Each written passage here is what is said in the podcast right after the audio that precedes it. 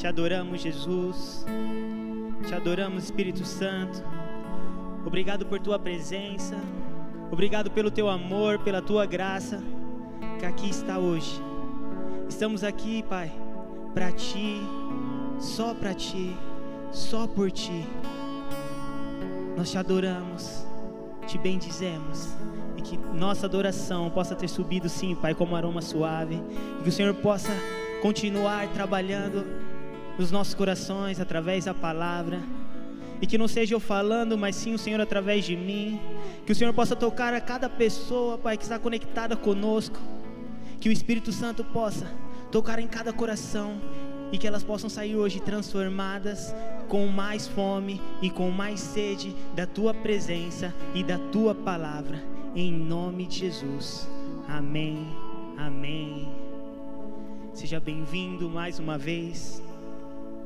A presença de Deus está aqui. Eu espero que você esteja sentindo essa presença aí na sua casa também. Essa paz, essa graça, Ele é maravilhoso. E antes de começar a palavra, eu quero te desafiar. Convide dois amigos, convide dois familiares seu. Se você estiver conectado no Facebook conosco, compartilhe. Ou se você estiver no YouTube, copia lá o link, mande no WhatsApp. Eu tenho certeza que Deus quer falar conosco nessa noite. O tema da palavra de hoje é 40 dias no deserto. Nós vamos ver os dias, esses 40 dias que Jesus passou no deserto, o que aconteceu, o que ele fez, como ele se portou e o que tem a ver comigo e com você. E eu tenho certeza que nós sairemos hoje transformados e com mais sede da palavra de Deus. E para te contextualizar, como Jesus chegou ao deserto, eu quero falar para você que aos 30 anos, Jesus, ao começar o seu ministério, ele vai até um homem chamado João, conhecido como Batista, e ele foi batizado. E Jesus, ao ser batizado, a palavra diz que o Espírito Santo ele veio com, em forma de uma pomba e parou sobre Jesus.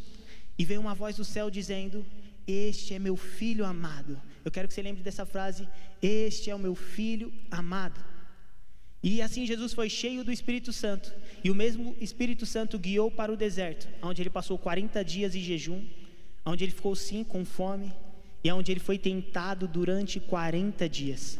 Jesus também ficou em quarentena. Jesus ficou 40 dias lá no deserto. E eu quero começar lendo com você as tentações que Jesus passou, que que o diabo fez para tentar Jesus. Eu quero ler Lucas capítulo 4 versículo 3 e 4. Lucas capítulo 4, versículo 3 e 4, que diz assim: O diabo lhe disse, o diabo disse a Jesus: Se você é o filho de Deus, mande essa pedra se transformar em pão. Jesus respondeu: Está escrito: Nem só de pão viverá o homem. Eu quero chamar a atenção para essa frase. O diabo disse para Jesus: Se você é filho de Deus, essa é a estratégia que o diabo tem desde o início. Lá de trás, o diabo tenta nos confundir quem somos. Lembra da frase que eu falei para você lembrar no começo? Quando Jesus é batizado, vem uma voz dos céus e diz: Você é meu filho amado. Mas o diabo vem confrontando e dizendo para ele: Se você realmente é filho de Deus, faz que essa pedra vire pão. O diabo ele nos confronta, ele, ele tenta tirar a nossa identidade, confundir quem somos. Assim como ele fez com Jesus e assim como ele fez lá no início com Eva. Sim, ele fez lá no início com Eva. A palavra diz que Deus falou para Adão e Eva: Não coma deste fruto, de todos os restantes vocês podem comer, menos desse, do conhecimento do bem e do mal. Esses vocês não comam. Mas a serpente astuta, ela foi até Eva. E em Gênesis capítulo 3, versículo 5, Gênesis capítulo 3, versículo 5. A serpente disse assim para Eva: Eva, Deus sabe que no dia em que você comer desse fruto, seus olhos se abrirão, e vocês serão como Deus, conhecedores do bem e do mal. Mais uma vez, vocês serão como Deus. A serpente está tentando confundir Eva de quem ela é. Você só será como Deus se você comer desse fruto, Eva. Mas Eva se esqueceu que lá no início a palavra nos diz que Deus já havia criado ela imagem e semelhança de Deus, ela já era imagem e semelhança de Deus, ela não precisava comer de um fruto para provar que ela era igual a Deus. Mas Eva caiu na conversinha da, da serpente, e infelizmente ela perdeu o direito de habitar no paraíso, ela perdeu o direito de estar ao lado do Pai. E muitas das vezes é o que acontece comigo e com você. Às vezes a gente está passando por algumas dificuldades, estamos passando por alguns problemas, e as perguntas que vêm na nossa mente é essa. Pelo menos já veio na minha, não sei se já veio na sua mente, no seu coração, dizendo: Wagner, se você é filho de Deus, por que você está passando essa necessidade? Se você é filho de Deus, por que há pessoas enfermas na sua família? Se você é filho de Deus, por que você não está vivendo aquilo que você está se esforçando tanto para viver? O diabo ele vem com as mesmas estratégias. Ele não mudou desde lá do início com Eva, lá no deserto com Jesus, e ele vem sobre mim e sobre você também, querendo nos confundir, querendo, querendo tirar no, a nossa identidade. E a gente não pode cair nessa conversinha da serpente. Mas o que eu devo fazer para não cair nessa conversinha, Wagner? O que eu devo fazer para poder responder assim como Jesus respondeu? O único modo de poder responder à serpente é através da palavra. Jesus ele não respondeu assim: "Ah, eu acho que eu sou filho". Ou ele não afirmou, porque ele realmente era e é. Eu sou filho de Deus. Não. Jesus ele respondeu: "Está escrito. Está escrito: nem só de pão viverá o homem". Nós só podemos responder através da palavra. Se Jesus, que é o próprio Deus, que poderia responder da forma que quisesse, porque Ele é o próprio Deus, Ele respondeu em meio, da, em meio à palavra, imagine nós.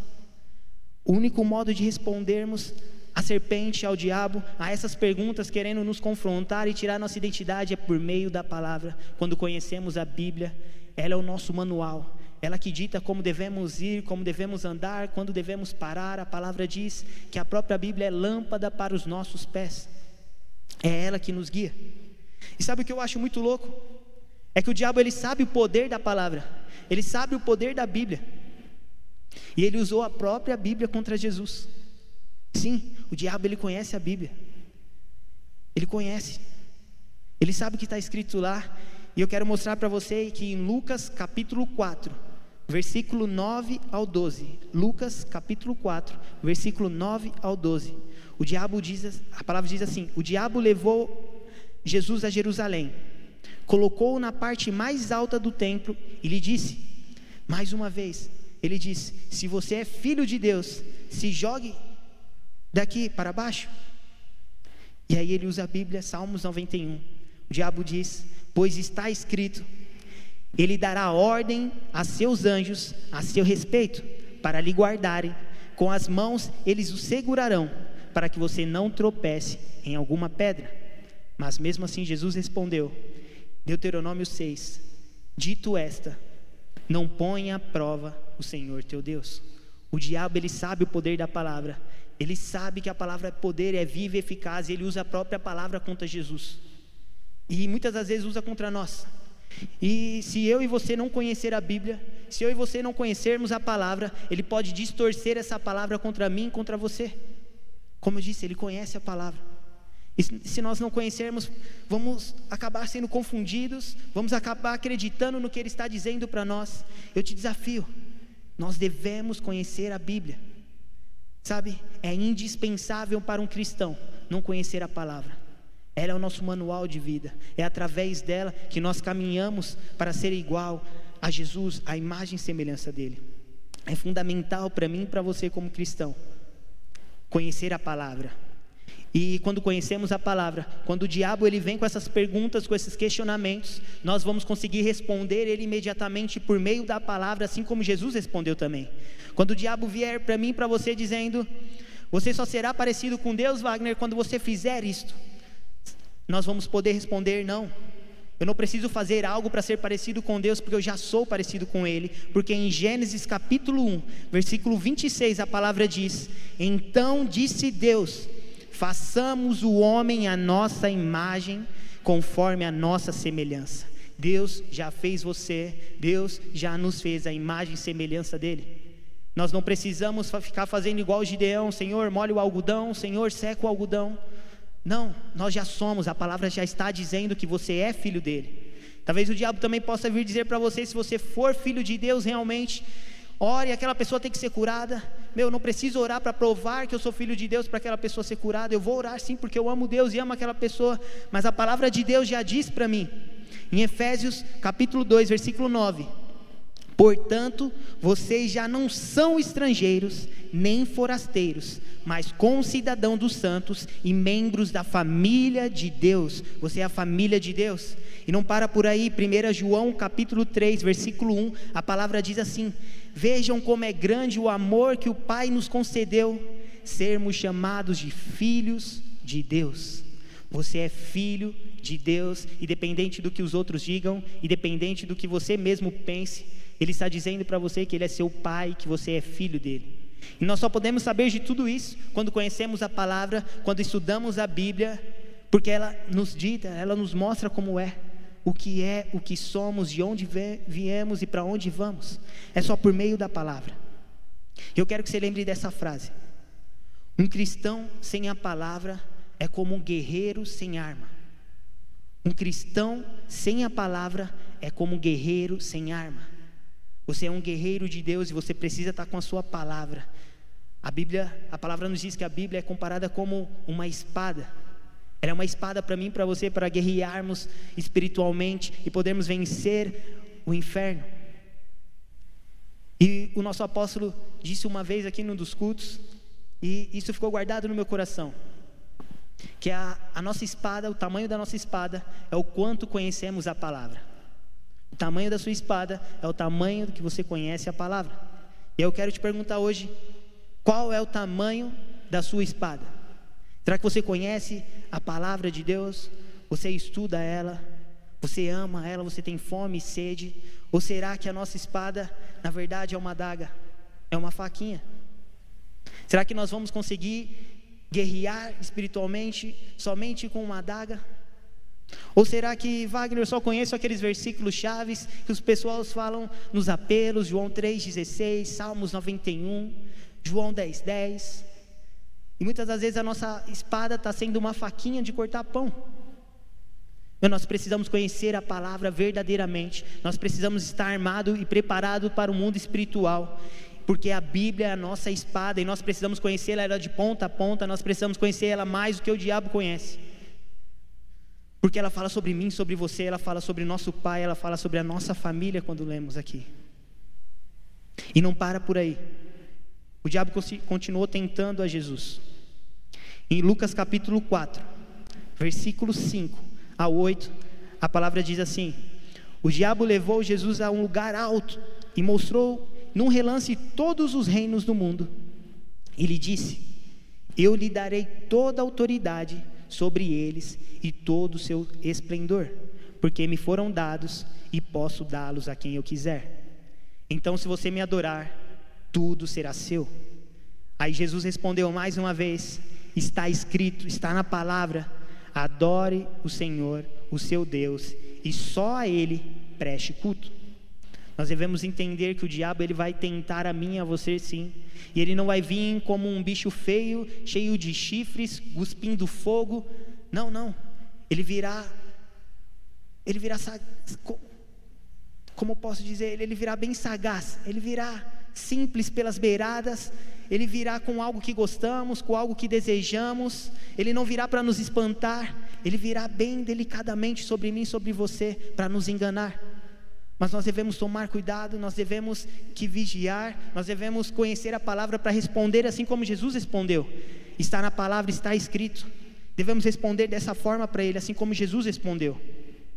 O diabo ele conhece você. Ele sabe quem você é. Ele sabe do potencial que você tem em Deus e do potencial que você pode ser se você se conectar com a palavra de Deus. E por isso ele tenta ele tenta nos confundir, ele tenta nos colocar para baixo, porque ele tem medo de você, ele tem medo de nós, quando nós estamos conectados com Cristo. E é por isso que ele vai continuar tentando nós, é por isso que ele vai tentar continuar confundindo quem somos, tentando trazer que você não é filho de Deus, que você não é merecedor, que você não pode, mas quando você conhece a palavra, você vai entender que, dependente do que digam, independente do que ele diga, você não vai ficar na mão, porque Deus está com você. Sabe, eu disse uma, eu disse uma vez, eu vi numa ministração, que, meu, você não pode deixar o diabo acreditar mais em você do que você mesmo. Você não pode deixar o diabo acreditar mais em você, meu, do que você acredita em si mesmo. E é por isso que ele continua te tentando. Se ele está te tentando, se ele está tentando te deixar cabisbaixo, triste, em depressão, é porque você tem muito potencial em Deus, ele tem muito medo de você e ele não quer que você esteja ativo. Ele não quer que você esteja forte. Então você precisa estar alinhado com a palavra. Eu quero que você lembre que você é filho de Deus. Eu quero que você lembre que você é imagem e semelhança de Deus, independente do que digam. E que, nessas, que nessa quarentena que nesses dias não venham ser dias onde você e eu venhamos nos distanciar de Deus, mas que venham ser dias que eu e você possamos nos aproximar mais dele, assim como Jesus, que nós possamos orar mais, que nós possamos meditar mais na palavra, que nós possamos jejuar mais, que nós possamos conhecer quem somos, porque somente através da Bíblia, somente através da palavra, nós poderemos responder ao inferno, nós poderemos responder à serpente e ter a certeza de quem somos, e nós somos filhos de Deus, nós somos a imagem e semelhança de Deus. Eu quero repetir mais uma vez essa frase e quero que você lembre dela. Um cristão sem a palavra ele é como um guerreiro sem arma. Então esteja armado. Busque a palavra de Deus. Busque fazer a sua espada se tornar cada vez maior e estar preparado para aquilo que Deus tem para você. E quando o inferno se levantar, você o vença. O vença com a própria palavra, assim como Jesus venceu lá no deserto, assim como Jesus venceu mencionando a própria Bíblia.